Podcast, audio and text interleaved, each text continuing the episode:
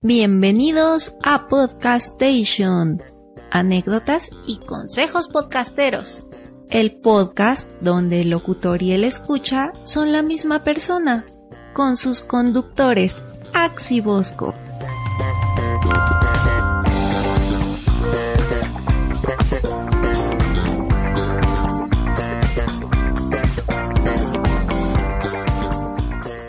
Y sean bienvenidos a la emisión número 23 del Podcast Station. Los saluda su conductor Ax del Trans Podcast, este podcast de videojuegos, cine, temas random y muchas tonterías que se nos ocurren que lo pueden encontrar en facebook.com diagonal transport.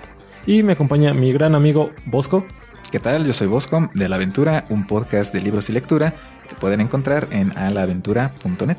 Eh, Sí, eso es bien importante. Cuando mencionen su podcast, siempre digan dónde lo pueden encontrar. Sí. Aunque sea que esté en iTunes. lo tengo así como que motoramente de que ya tengo que primero decir el podcast, que se trata, de dónde encontrarlo. Sí, Imagínate que es como si le dieras tu tarjeta de presentación a alguien. Que dice, soy Bosco y hago tal cosa, me puedes encontrar en tales teléfonos. Si me necesitas guiño guiño. Ah, perfecto. Sí, esa es cómo funciona. Y de acuerdo, entonces hoy vamos a tocar un tema bastante interesante. Ya hablamos de un tema ameno la emisión pasada y la antepasada una entrevista. Entonces ahorita pues, hay que meternos un poquito más, algo más técnico. Que en realidad no es tan técnico porque es muy cotidiano lo que vamos a platicar. Y es algo que creo que en alguna ocasión ya nos habían comentado que teníamos que mencionarlo. Y es sobre los micrófonos. Vamos a hablar un poco de en qué cosas tienes que fijarte al momento de comprar un micrófono para que así puedas elegir el que más te conviene para hacer tu podcast. No vamos a hablar tanto de marcas, pero sí vamos a hablar de sus funcionalidades. Sí, sobre todo porque de marcas hay una gran cantidad de marcas, hay una gran cantidad de modelos, por lo tanto hay muchos precios y también no todos siempre están disponibles. Hay micrófonos que se agotan, otros que siempre están siendo fabricados. Entonces es probable que sí mencionemos algunas marcas que son muy populares, muy comunes. Pero no se va a enfocar a eso. Sí, no se va a enfocar a modelos específicos, sino más bien que tengas herramientas para que tú mismo puedas decidir qué micrófono te conviene más, en lugar de decirte, escoge el micrófono X o el micrófono Y, sino que tú sepas por qué el micrófono X es mejor que el Y para lo que tú quieres hacer. Entonces esperemos que sea una emisión bastante entretenida. Empezamos.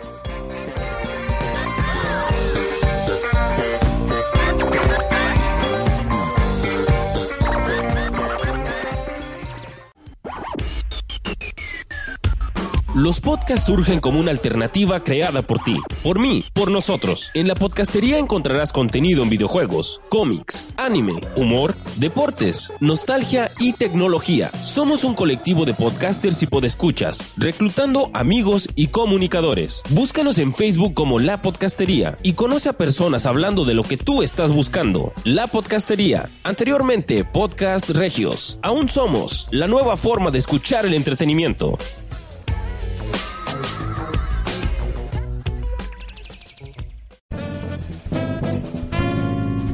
Tema de la semana.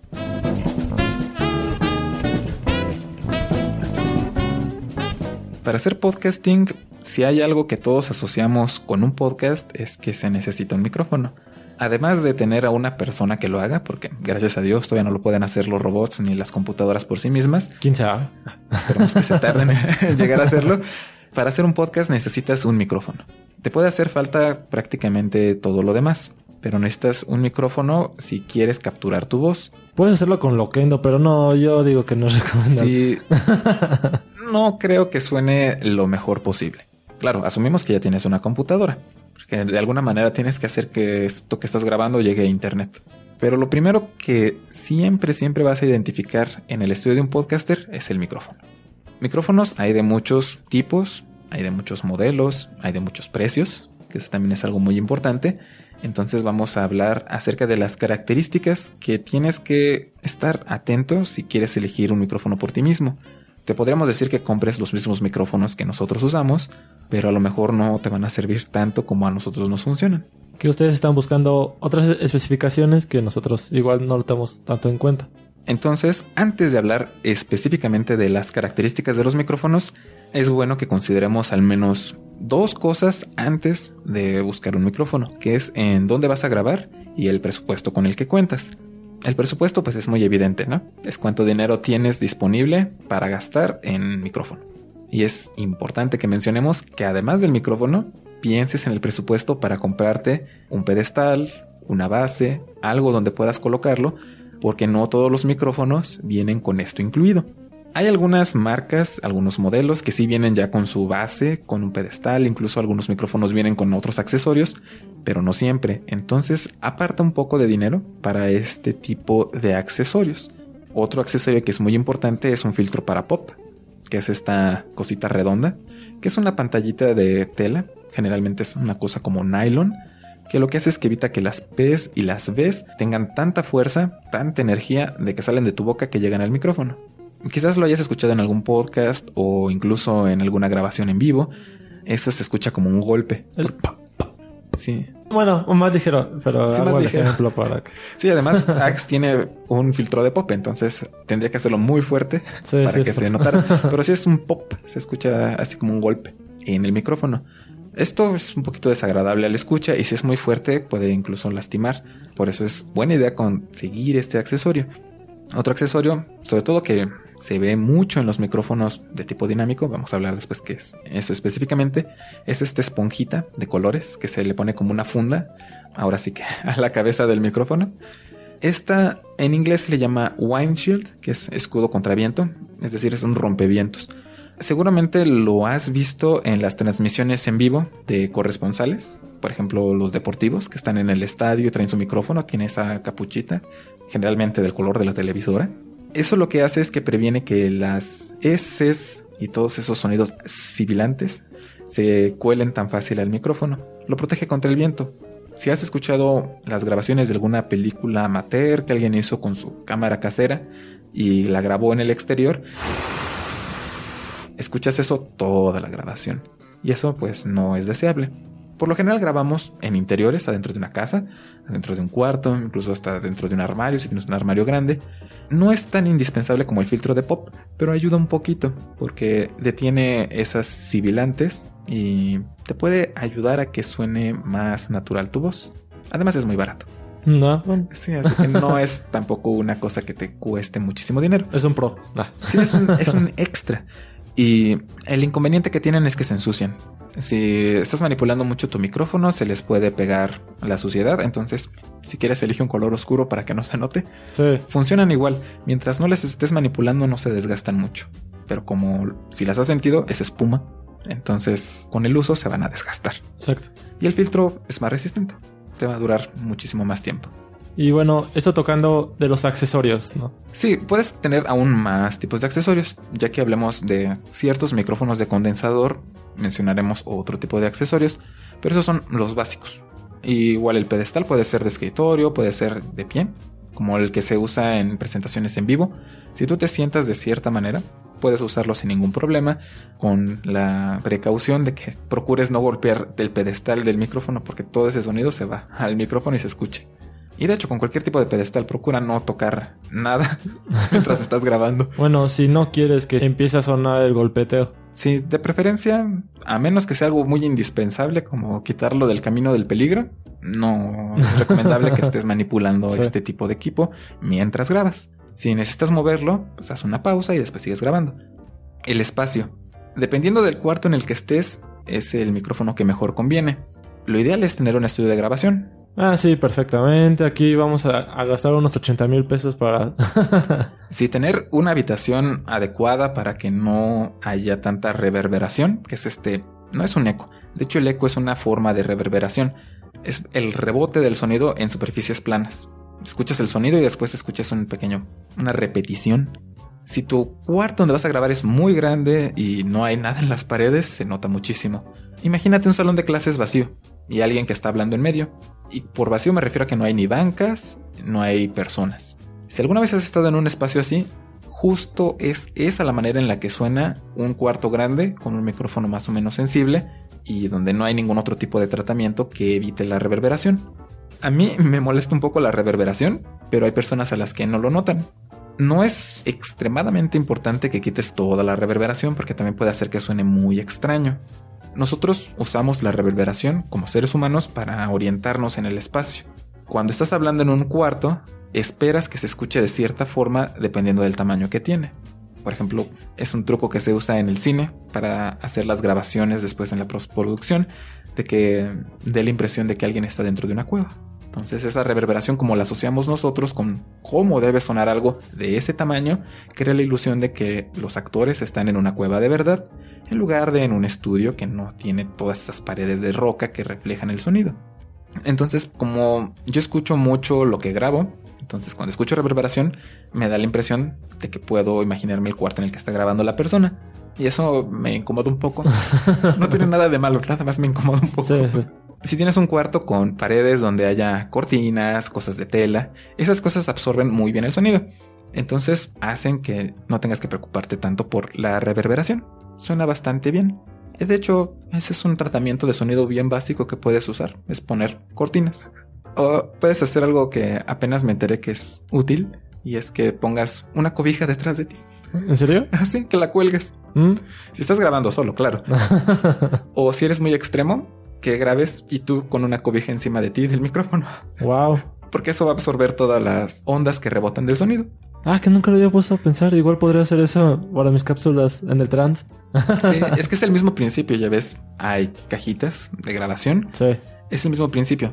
Tratan de aislar el micrófono para que no llegue más que el sonido de tu voz. Mm. Por lo tanto, la habitación en la que grabas es muy importante. No todos tenemos un cuarto dedicado para eso. Por ejemplo, aquí estamos grabando en mi estudio y no es un estudio de grabación, es mi estudio porque aquí trabajo. Entonces aquí está mi computadora, están mis libros, están otras cosas. No está adecuado para grabar audio. Por eso hay reverberación. Seguramente ya lo habrás notado al escuchar este podcast. Y ya con esos dos elementos en mente, entonces ya sales a comprarte un micrófono. ¿Qué es lo primero que necesitas observar en un micrófono? Es el tipo de micrófono que es. Un micrófono es un transductor, que es básicamente un mecanismo que transforma un tipo de energía en otra. Ya hemos hablado en otros episodios que el sonido es movimiento, es energía mecánica. Lo que hace un micrófono es transformar esas vibraciones, ese movimiento, en energía eléctrica. Después de que se transforma en energía eléctrica, bueno, en impulsos eléctricos, llega hasta una bocina y la bocina transforma ese, ese impulso eléctrico otra vez en sonido. Ese es el camino más corto. Nosotros que grabamos en una computadora, pues transformamos el sonido en electricidad, la electricidad en información digital, ceros y unos, y esos ceros y unos después se transforman otra vez en energía eléctrica y después en sonido.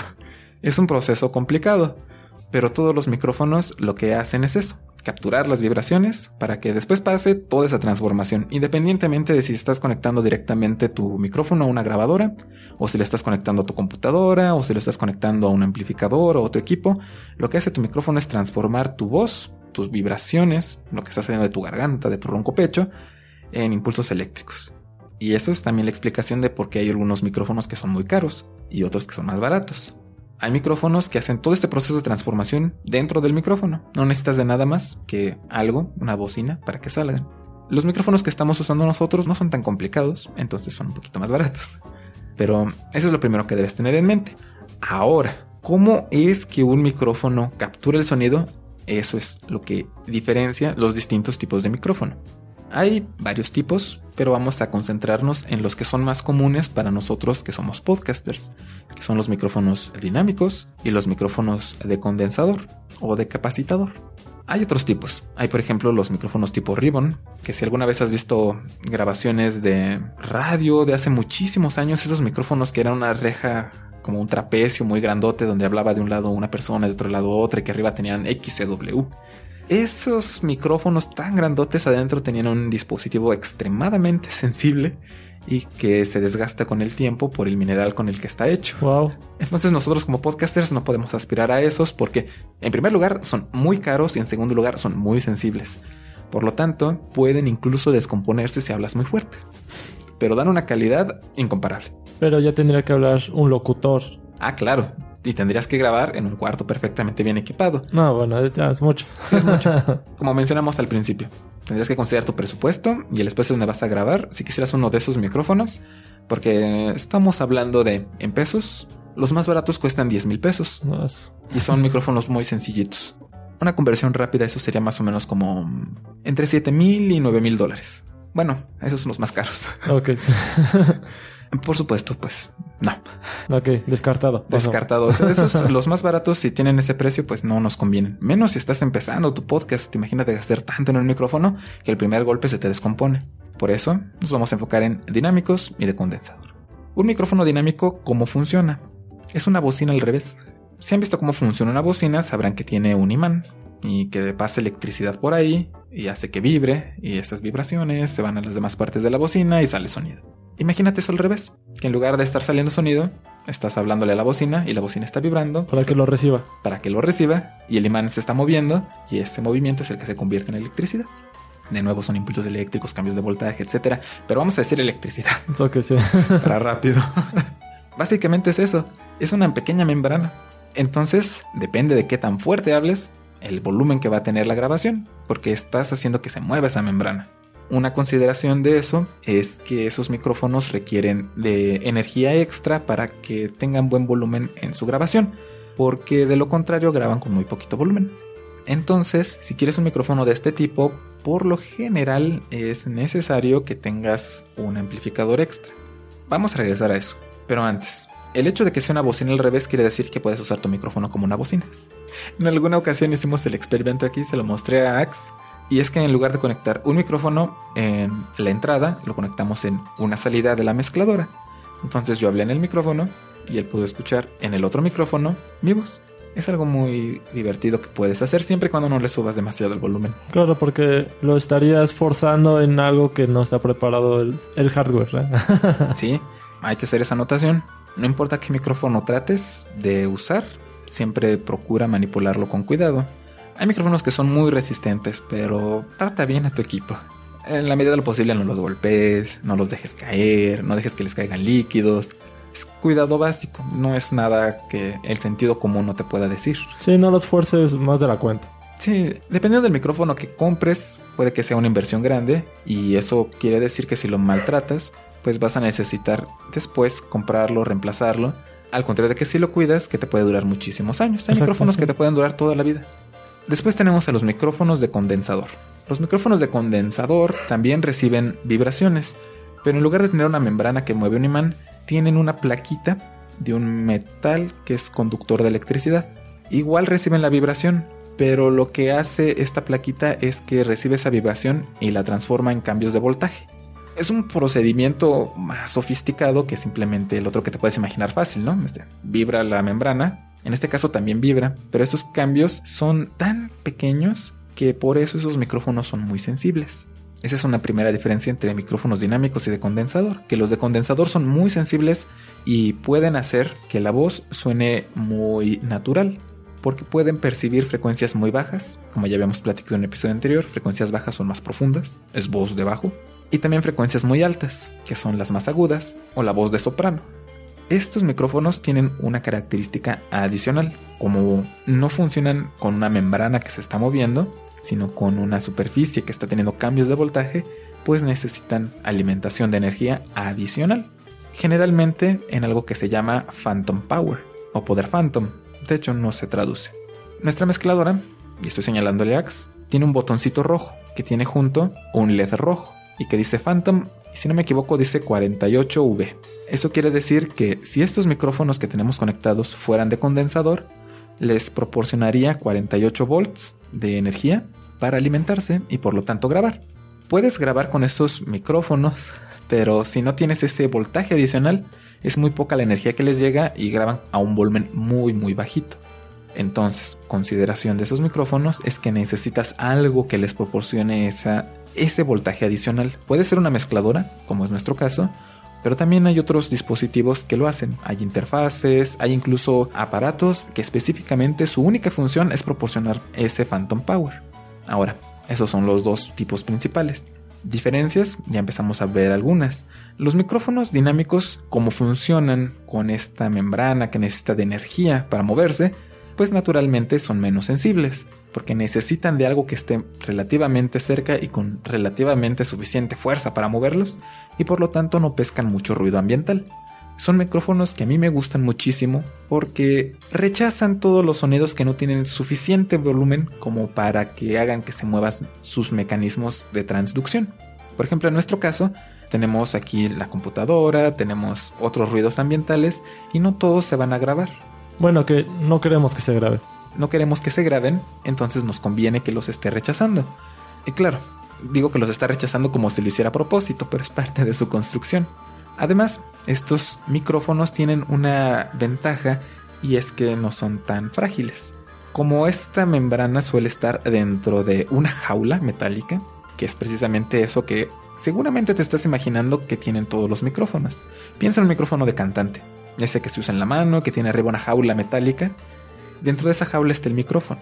Entonces está protegido por esa jaula la membrana y es muy difícil que se dañe si golpeas esa jaula. Es más probable que se dañe la jaula o los demás mecanismos. De nuevo, consideración. Hay micrófonos más caros y más baratos dentro de los de tipo dinámico. Nosotros usamos unos micrófonos de marca Shure, son SV100, es el más barato de Shure, pero es metálico, entonces es muy resistente por ese simple hecho. Si intento doblarlo no voy a poder hacerlo y si se me cae es difícil que se rompa, es más fácil que dañe mi piso. sí, se va a raspar, pero no se va a cortar como si fuera plástico. Exacto. Y la caja donde está ese mecanismo protegido, igual es metálica por lo tanto también está más o menos protegido. Claro, si lo maltrato mucho, se va a romper. Bueno, así hay cualquier cosa. Pero esa es una gran ventaja de este tipo de micrófonos. Como están pensados para ser usados en situaciones en vivo, por eso es que lo usan los cantantes y los corresponsales, suelen construirse de una manera resistente. Y si a ti te preocupa que tu equipo te dure muchos años, ese es un punto a su favor, de que es muy difícil que los rompas o los destruyas. Otra ventaja que tienen estos micrófonos es que hay de muchos tipos, de muchos modelos y de muchos precios del lado económico. No son tan caros como los micrófonos de condensador. Los nuestros, a pesar de que son los más baratos, costaron el equivalente a, en ese entonces, en ese entonces, entre 30 y 40 dólares. No es mucho dinero, pero es mucho más barato que los micrófonos de Ribbon que ya mencionamos y los micrófonos de condensador más baratos que suelen estar precisamente entre 50 dólares y 60 dólares los más baratos y de ahí hacia arriba. Esa es una gran diferencia entre los dos. Los de condensador suelen ser más caros, aunque hay micrófonos dinámicos muy caros micrófonos de condensador muy baratos. Pero por regla general, misma calidad suele ser más caro el de condensador, precisamente porque necesita más piezas para funcionar. No es únicamente la membrana, sino es además esa superficie conductora y los mecanismos para que el Phantom Power le llegue y bueno, más cosas. Los micrófonos de condensador se usan mucho en estudios de grabación. Por lo mismo que recogen todo, todo, todo lo que está cerca de sonido, pues son ideales en esas circunstancias donde el único ruido que hay es el del cantante, el del instrumento musical o lo que sea que se esté grabando. Pero pues si tu cuarto no está tan bien aislado de sonido, todo se va a colar igualmente. Si tienes un cuarto bien protegido de ruido, pues son micrófonos excelentes porque tu voz va a sonar muy natural, no vas a necesitar hacer mucho esfuerzo para que suene como en la radio. De hecho, en la radio se usan mucho estos micrófonos porque graban en estudios de, de este tipo donde el único sonido que hay es la voz. Desafortunadamente, estos micrófonos si te llegan a caer lo más probable es que ya no funcionen. La mayoría, porque hay micrófonos que son resistentes, pero pues están pensados para que se queden en un lugar fijos y que nadie los toque ni los mueva durante todo el proceso de grabación. No están pensados para ser manipulados y llevados de un lado a otro. Por lo tanto, ten eso en cuenta. Si eres muy cuidadoso con tu equipo, pues no creo que te cause ninguna dificultad. Pero si en cambio necesitas estar moviendo mucho de lugar tus cosas, o hay personas que pueden estar manipulando tu equipo, digamos que tienes hijos, primos, sobrinos. Y que corran por esa zona, ¿no? Pues también considera eso, de que es más fácil que se te dañe uno de estos micrófonos. Porque también esta capita que te decía de conductor eléctrico que tienen, ese condensador, esa cápsula, también es muy frágil. Entonces, no necesariamente tiene que romperse el micrófono, lo que tú ves, para que se dañe. Se puede reemplazar pero bueno, es básicamente el micrófono esa cosita que se daña, entonces te va a salir tan cara la reparación como otro micrófono. Exacto. ¿Qué otra cosa hay que ver en estos micrófonos? El patrón polar. Suena súper complicado, ¿verdad? El patrón polar es algo bien sencillo. Imagínate el micrófono como si tuviera alrededor de él una esfera, como si estuviera dentro de un globo terráqueo. Un globo tiene polos. De hecho, las coordenadas polares se refieren a coordenadas esféricas. Imagínate eso.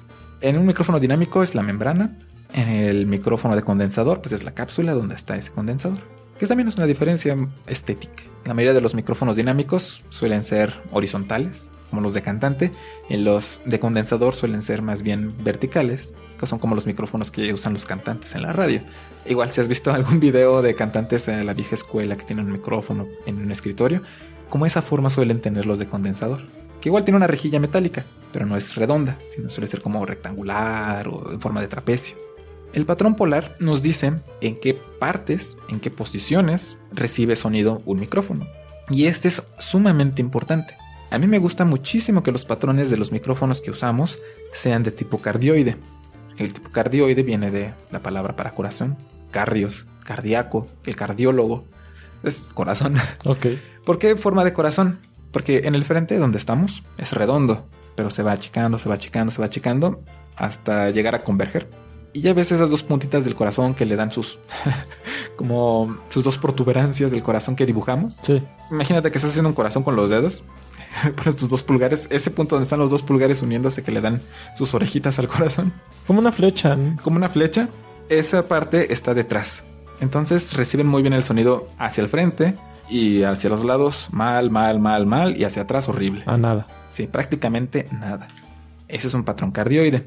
Así que cuando estás eligiendo un micrófono, si ves un patrón cardioide entre sus especificaciones, quiere decir que tienes que hablarle de frente, porque a los lados y detrás no captura igual el sonido. Vamos a poner un ejemplo de que una persona está hablando, en este caso yo, que me pueden escuchar perfectamente, y otro en el que estoy hablando del lado y se está escuchando, pero es el eco de la habitación. O por ejemplo, yo que estoy hablándole de frente, y ahora estoy hablándole de lado. Y ahora estoy hablándole un poquito más de lado. Que se escucha con menos volumen, pero es porque no le estás hablando directamente al micrófono. Está a la misma distancia. Sí, exactamente. a pesar de todo, y sí, es menos volumen, lo cual está sumamente bien para nosotros como podcasters. Vamos a ver por qué. Hay, por supuesto, micrófonos con un patrón completamente esférico, patrón polar completo. Eso quiere decir que en cualquier dirección que le hables van a capturar el sonido con el mismo volumen. Así si le vas arriba, abajo, izquierda derecha, lo van a capturar. Son los patrones más comunes esos dos. Pero también hay otros. Hay algunos que tienen un patrón simétrico, que es que tienen recepción al frente y detrás de ellos. Sí, es como yo el que tengo para el Trans Podcast, que es uno ambiental. Sí. Ese es como una forma de 8. Ese patrón en forma de 8 es muy bueno cuando son dos personas las que están grabando y nada más dos. Porque una habla de frente y la otra le habla la parte de atrás. Entonces están las personas hablando frente a frente, cada una hablándole a uno de los lugares donde está recibiendo sonido. Y pues eso es bastante conveniente. Claro, necesitas una mesa donde estén cómodos, pero pues te ahorra mucho trabajo. Hay otro patrón que es usado en los micrófonos que se usan en el cine, que es un patrón en forma de escopeta. es el patrón shotgun. Ese es como el cardioide, pero no es esférico, sino es completamente alargado. Eso quiere decir que es como una lámpara. Imagínate un, una espada láser. Llega hasta cierta distancia, pero es muy delgado. Y únicamente lo que está en esa parte delgada y muy larga es lo que va a capturar. Imagínate que estás grabando en un estudio de grabación, de cine o de televisión, donde hay muchísimo ruido de equipos, de las cámaras, de los actores. Esos micrófonos se ponen encima de las personas y es como si fuera una lámpara que los esté iluminando. Pero ese patrón que los está envolviendo, ese largo y delgado, pues únicamente captura una persona a la vez. Mm. Y nada más. Ni a los lados, ni arriba, ni abajo, ni a la izquierda ni a la derecha. Esos micrófonos son muy caros. Si encuentras un micrófono que tenga ese patrón, por lo general es caro, aunque sea pequeño. Y además también es complicado porque si no lo imaginamos, otra persona tiene que estarlo maniobrando. Sí, porque si tú estás usándolo tienes que estar quieto. No te puedes mover porque está únicamente al frente. Por supuesto, a veces en las que puedes hacer eso sin problema, pero son muy caros. Sí. Y de los cardioides, regresando a esos, ¿por qué me gustan los cardioides? Pues porque rechazan todo el sonido que no está justo enfrente. Es ay, qué tautológico. Eso quiere decir que si del lado donde estás, estamos frente a frente, ocurre sonido, mi micrófono no lo va a capturar. Entonces podemos hablar los dos, sin que lo que yo diga se cuele a su micrófono, ni lo que él diga se cuele al mío. Exacto. Si a espaldas de tu micrófono está tu computadora, casi no va a capturar ese sonido a menos que sea muy fuerte. Si tienes a los lados un ventilador, o hay ruido de cualquier tipo, alguien mueve algo, Lo va a percibir, pero a un volumen muy bajo. sí. Y si tú estás hablando en ese momento, es muy probable que lo único que se escuche es tu voz, porque va a cancelar ese sonido muy bajito.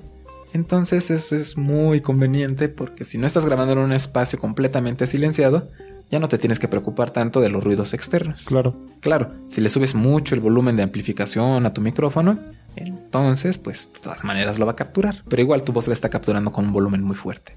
Los patrones esféricos completamente son convenientes para grabar con varias personas porque no importa dónde estén hablando, va a registrar su voz, pero también va a registrar todos los ruidos. Eso es tiempo que vas a dedicarle después a limpiarlo. Si no te molesta limpiarlo, pues no hay ningún problema te puede dar una solución barata para grabar a más de una persona si tienes un micrófono con este tipo de patrón. Solo ten en cuenta que necesitas más tiempo de edición. Estás unas por otras, por decirlo así. Desde luego, hay veces en las que necesitas un micrófono de un tipo para una tarea y un micrófono de un tipo diferente para otra tarea. Los micrófonos no son universales en el sentido de que te van a servir para todo en toda circunstancia. Los micrófonos que nosotros estamos usando, por ejemplo, nos sirven porque estamos hablando cada uno en su micrófono. Si nada más tuviéramos un micrófono, esto sería bastante incómodo. Que ya lo hemos hecho en otros podcasts y sí era bastante incómodo. Sí, es difícil. Pero bueno, el patrón polar es eso y es algo bastante importante para nosotros como podcasters. Hay patrones de cardioide, además, más elegantes en el nombre porque se llaman ultracardioide, supercardioide lo que hacen es que van haciéndose más parecidos a esa escopeta. Se van volviendo más angostos en cuanto al sonido que reciben justo enfrente y todo el sonido que rechazan a los lados y detrás. Son un poco más caros, de nuevo. Pero si encuentras uno a un buen precio te puede hacer la vida muy sencilla porque entonces ya no tienes que preocuparte por el ruido a los lados de tu micrófono ni en la parte de atrás y con ello únicamente concéntrate en hablar. Bien, finalmente tenemos el rango de frecuencia es la respuesta que tienen a diferentes frecuencias de sonido. Los micrófonos no capturan 100% de todo el sonido que existe. Primero porque sería muy ocioso. El oído humano puede registrar desde 20 Hz hasta 20.000 Hz, es decir, 20 vibraciones por segundo y 20.000 por segundo. Más allá de eso no escuchamos nada. Ni que fuéramos perros. Los perros, murciélagos y otros animales sí pueden. Por eso los silbatos para perro no los escuchamos nosotros, pero ella sí. Y muy profundo, en realidad ese sonido tampoco lo capturamos. Entonces aquí también se lleva a los micrófonos, entonces ¿para qué necesitamos unos que sean tan, tan exigentes? Sí, hay micrófonos que pueden capturar frecuencias muy altas y muy bajas. Pero para un podcast así... un podcast no funciona realmente. De hecho, la voz humana empieza realmente a sonar a voz a partir de los 50 Hz. De hecho, 50 Hz todavía es sumamente profundo, pero si quitas esas frecuencias, la voz empieza a sonar. Vamos a probar. Ok, esa es mi voz, sin nada de graves. Y esto es de 100 Hz para abajo. Le cortamos todo. Eh, bueno, notarán que mi voz suena muy extraña. Se entiende, pero suena muy extraño. Exacto. Y ahora haciendo una prueba con la mía. Órale. Sí suena diferente, pero bueno. Sí, todavía se entiende. Sí, sí. No está distorsionando pero notarás que le falta algo. Sí, que le falta como cuerpo. Sí, le falta ese punch. Sí. Un micrófono, por lo general, pues tiene respuesta desde 50 Hz hasta más o menos 12.000, una cosa así, porque también la voz humana no llega tan alto, entonces no es tan necesario con los micrófonos que están pensados para voz, porque hay micrófonos que están pensados para instrumentos musicales y hay instrumentos musicales que sí llegan a esas frecuencias. Por lo tanto, es aconsejable que busques un micrófono que está diseñado para voz. ¿Por qué? Porque los micrófonos que están diseñados para voz están hechos de manera tal que las frecuencias de la voz humana están bien representadas. El mecanismo que tiene de transducción puede reconocer esas vibraciones y distinguirlas con una fidelidad tal que lo que estás diciendo sea lo que se escuche después. Claro que eso implica un sacrificio, y es decir que las frecuencias que se pasan de ese rango donde está la voz humana ya no se escuchan tan bien, pero en nuestro caso no es muy importante.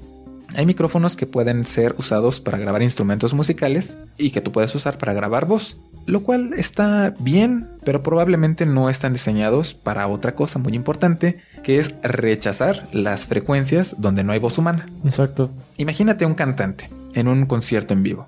Es un grupo de rock. Detrás de él está un guitarrista, a su lado hay un bajista y más para allá hay un tecladista. Y está el de la batería. Imagínate tú grabando un podcast con todas esas personas. Suena imposible porque todos esos ruidos se te va a colar a tu micrófono dependiendo del micrófono que tengas. Entonces, ¿cómo es posible que en un concierto un cantante esté en vivo usando un micrófono, habiendo todo ese ruido a su alrededor? Bueno, por varias cosas. Por lo general, porque ese es un micrófono de tipo dinámico, es decir, tienen que hablarle con bastante energía para que reproduzca algo. Es de un patrón cardioide, tienen que hablarle muy de cerca. Y además, está rechazando las frecuencias que no son voz humana. Las que se parecen quizás si las alcance a capturar, pero el esfuerzo está en que lo que está tocando el bajista y los platos del chico de la batería no lo va a reconocer el micrófono. No los va a reconocer el micrófono también. Entonces, por eso puede cantar y se le entiende bien. Puede que no tan bien como en el estudio, pero se le entiende algo. Esto por lo general está en las cajas de los micrófonos en una cuadrícula, que es si has usado un ecualizador más o menos avanzado, es muy parecido a eso. Viene en el eje, el eje de las X, lo acostado, las frecuencias que van desde 50 Hz hasta X mil Hz. Y arriba viene una línea. Y esa línea te dice qué tanto volumen recibe de esas frecuencias. Independientemente de que sea un micrófono dinámico, de condensador o de la marca, suelen tener esta gráfica donde esa línea a veces está plana, lo cual quiere decir que es un micrófono muy bueno porque todo lo captura exactamente con la misma intensidad, pero por lo general tiene curvas. Tiene curvas donde en ciertas frecuencias recibe más y en otras frecuencias recibe menos. Entonces procura que consigas un micrófono que tenga buena respuesta entre 100 Hz y 2000 Hz, que es donde está la mayoría de la voz humana. Cerca de 2000 Hz, pues ya solamente personas con voz muy aguda tienen algo, pero si le quitas eso la voz suena muy extraño. De nuevo, suena sin cuerpo. De hecho, voy a quitarle todos los agudos y van a notar que la voz de Axe y la mía no cambian mucho, pero suena diferente. Bueno, aquí estamos hablando.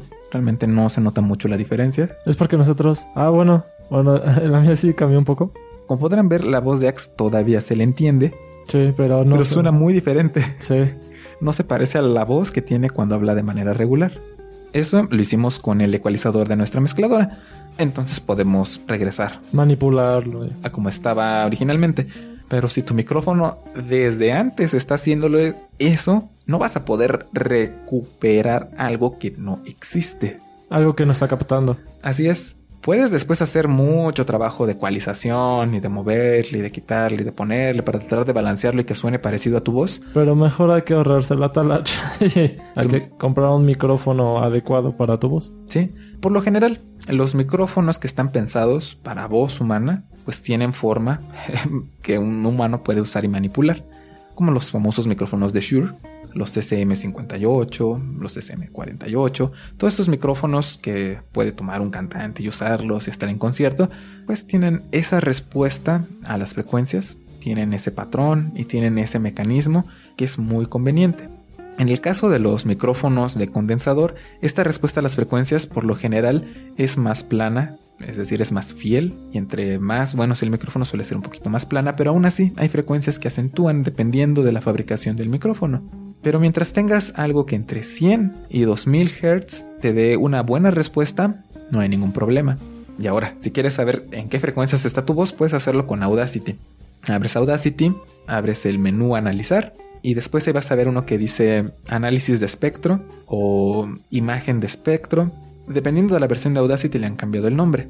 Lo que vas a hacer para ver dónde están las frecuencias de tu voz es esto. Grábate normalmente. Grábate unos 30 segundos de tu voz hablando de lo que hablas generalmente en tu podcast, de preferencia. Un speech, una frase. Y después abres este menú de analizar y analizar espectro y te va a salir exactamente el mismo tipo de gráfica que aparece en los micrófonos para indicarte cuál es su respuesta de frecuencia. Y ahí vas a ver dónde está más alto y dónde está más bajo y eso es dónde está tu voz. Claro, de preferencia, haz esto con el mejor micrófono que tengas, porque si lo haces con el micrófono que tiene en la pantalla o la laptop de tu tío que compró hace 10 años, pues no va a pasar nada que te dé suficiente información.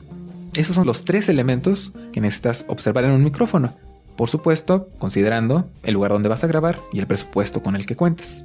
Y ya luego vamos a planear otra emisión hablando ya un poquito más de marcas, pero ahorita como que nos enfocamos más en este aspecto muy importante. Sí, es muy importante a la hora de que compres un micrófono que tengas bien en cuenta que lo que vas a estar comprando hasta cierta cantidad de precio es la calidad, es decir, la fidelidad con la que reproduce sonido hasta cierto punto los micrófonos dejan de ser distinguidos porque puedan reproducir con fidelidad, porque todos lo hacen. Desde cierto precio, un precio más o menos elevado, lo que cambia son tonalidades, dinámica, patrones, cosas muy sutiles que son muy importantes en un estudio de grabación. O si una persona ya logra dominar su voz como un locutor. Por supuesto, ahí sí es muy importante escoger el micrófono correcto para la persona correcta son casos muy específicos donde además el producto que se está grabando se va a ir a algo que las personas van a reproducir en sistemas de alta definición, de alta fidelidad. Es decir, es el CD que vas a poner en un sistema de sonido grande, en un club, en tu casa. Es lo que vas a poner en el home theater, en el Blu-ray, lo que se va a reproducir en todas las bocinas. Ahí sí es sumamente importante. En los micrófonos que usamos como podcaster no es necesaria una cantidad tan extrema de calidad. Por supuesto que si tienes el presupuesto para comprar un micrófono que te dé muy buena fidelidad, adelante. Pero si no tienes tanto dinero, no te preocupes. Por lo general, es más importante cómo usas el micrófono que el micrófono en sí. Hay gente que tiene micrófonos carísimos y los usa mal. Y hay gente que con micrófonos malos, por decirlo así, económicos, económicos, produce calidad de grabación muy buena porque es cuidadosa en cómo graba, dónde graba y después en la edición quita todos esos detalles extra que hacen que sea irreconocible de un micrófono carísimo. ¿Necesitas una mezcladora para usar micrófonos? No necesariamente y ese es otro elemento extra. Esto después de que ya elegiste el micrófono con las características que te gustaron, puede ser un obstáculo porque no todos los micrófonos se pueden conectar directamente a la computadora. USBs. Hay micrófonos USBs que son muy convenientes porque los puedes conectar directamente. Y este es bien importante. La desventaja de estos micrófonos es que si después te compras una mezcladora, la, la, gran mayoría de estos micrófonos no hay forma de que los conectes a tu mezcladora sin usar cables raros, sin usar adaptadores, sin usar cosas adicionales a tu mezcladora y a tu micrófono. Que se traduce en más dinero. Así es. Hay micrófonos USB que tienen la opción de conectarse USB a computadora y tienen salida de cable apropiada para conectar a una mezcladora. Por lo general son más caros, pero la gran ventaja de esto es que si consigues una mezcladora después, lo vas a poder usar ahí o, en el caso de que esto ocurra, puedes llevarlos al lugar donde graba otra persona y conectarlos en su equipo. Un micrófono, no vamos a mencionar muchas marcas, pero un micrófono que me encanta y que muchísima gente recomienda, y con justa razón, es el Audio Técnica ATR 2100, porque tiene esta característica. Es USB y es, además, XLR, así se le llama este cable. De hecho, en América Latina y en España, este cable se le conoce como cable tipo Canon, es un cable con tres puntas y por supuesto los, las entradas pues tienen tres huequitos. Este micrófono además es dinámico, tiene patrón de cardioide y no es muy caro. Puedes encontrarlo en dólares, en precios que van desde 56 dólares hasta 70. Es económico. Por supuesto el tipo de cambio, importación, etcétera, hace que cambie mucho. Pero es económico. Con ese micrófono podrías hacerlo. Los micrófonos de condensador, como ya mencionamos, necesitan poder de Phantom. Ya mencionamos que necesitan o una mezcladora o una interfase o algún aparatito extra. Entonces esos micrófonos, por lo general, si no tienes nada de eso, no los vas a poder conectar directamente a tu computadora. Así que si vas empezando tu podcast y quieres comprar uno de estos micrófonos, es la peor. Si es la peor manera de empezar si no querías gastar más, porque necesitas por fuerza algo para conectarlo. Puedes usar un adaptador para conectarlo al plug de tu computadora donde conectas los micrófonos normales, ese plug chiquito que usan los teléfonos. Pero no te va a dar volumen porque no le llega suficiente alimentación de voltaje. Entonces le vas a subir muchísimo volumen y de todas maneras no va a capturar tu voz. Los micrófonos dinámicos los puedes conectar directamente. No lo recomiendo porque yo algún tiempo lo hice eso en A la aventura, pero me tardaba mucho tiempo quitándole el ruido y aún así no se quitaba todo el ruido escucho esas grabaciones y se nota en mi voz un poquito de ruido, independientemente de lo que esté diciendo. puedes hacerlo si no te molesta ese ruido. Y ese ruido se cuela porque pues no están aisladas las entradas, etc. Otros detalles técnicos que luego vamos a tratar. Puedes, pero ten en cuenta eso. Y creo que eso es todo lo esencial para que pudieras elegir tú mismo un micrófono. Recapitulando, considera el lugar donde vas a grabar, el presupuesto, piensa en qué tipo de micrófono quieres, si uno dinámico o de condensador, considera el patrón que tienen esos micrófonos para recibir sonido y la respuesta de frecuencia que tienen, y finalmente, considera si el equipo que estás comprando es apropiado para la computadora, mezcladora o el equipo que ya tienes, porque si no es compatible con lo que ya tienes, eso implica más gasto. Exactamente. Desde luego, si tienes alguna duda sobre algún detalle en particular sobre este tema de los micrófonos que es muy extenso, pues nos puedes contactar en podcastation.net. Ahí están todos los enlaces para contactarnos, que de todas maneras los vamos a repetir al final de este episodio, pero eso es lo esencial para que tú puedas elegir un micrófono que se adecue a tus necesidades como podcaster. Entonces, sin nada más que decir por el momento, pasamos a la sección final de Podcastation. Despedidas.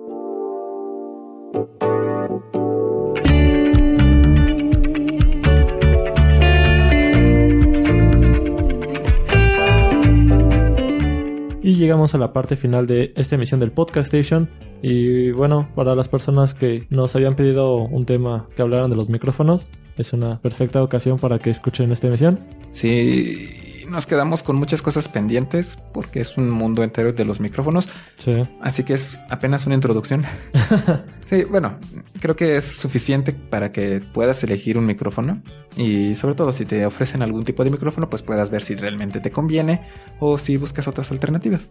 Claro, ya como lo habías planteado, hay muy buenas opciones económicas para poder empezar con esto el podcasteo. Sí, y insistir en que traten bien a sus micrófonos. sí, por favor. sí, nosotros realmente no los manipulamos más que para ponerlos en el lugar donde grabamos y ya. Entonces esperamos que nos duren mucho tiempo. sí, esperemos. Y nada más rápido, queremos agradecerle a todas las personas que nos siguen descargando. En serio que leemos todos sus comentarios en nuestras redes sociales. Las cuales son facebook.com, diagonal podcastation. Yeah. En Twitter es arroba podcastation.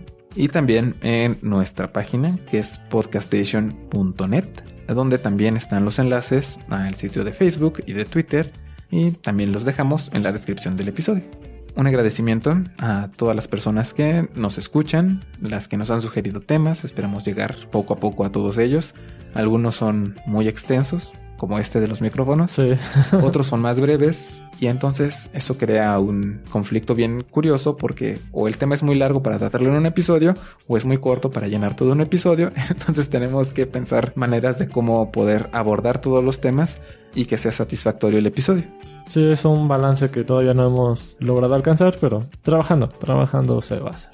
Y bueno, vamos a recomendar nuestros proyectos. Yo fui Ax del Trans Podcast, que ya en una semana voy a cumplir tres años de mi proyecto. Sí, lamentablemente solo se lograron grabar 11 emisiones en todo un año, pero bueno, si me quieren apoyar, lancé una emisión recopilatoria de los 20 momentos o historias del tema random más graciosas o destacables. Entonces, si me pueden apoyar y votar por sus cinco favoritas, se los agradecería bastante.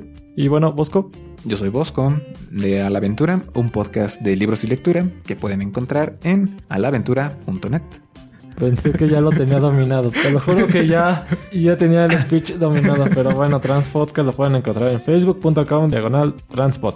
Y con esto cerramos el episodio 23 de Podcastation. Esperamos que nos sigas acompañando en las futuras emisiones de este proyecto. Fueron sus conductores, Ax y Bosco. Y nos estamos escuchando hasta la próxima. Adiós.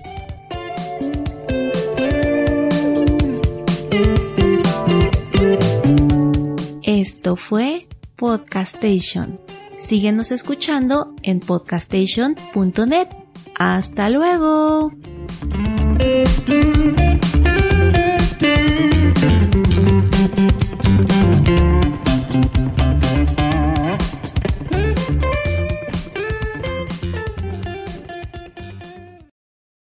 Y sean bienvenidos a la emisión número 22 del Podcast Station. Los saluda su conductor Ax. Y nada más rápido, queremos agradecerle a todas las personas que nos siguen descargando. En serio que leemos todos sus comentarios en nuestras redes sociales. Las cuales son en Alaventura. Ay, perdón. Otra vez. Qué loco. Sí. Y con esto cerramos este episodio que fue el 22 de Podcast Station. Esperemos que nos puedan... Ahí está, estamos otra vez grabando. ¿Ya está? ¿Sí? Ok. Y sean bienvenidos a la emisión número 23 del Podcast Station. Y ya, aquí lo corto. Episodio 23. 23. En este episodio 23, El pasado fue el 22 y ahora es el 23. gracias por escuchar el episodio 23 de Podcast Station. Sí, 23, no 22. No me hagan caso. 23.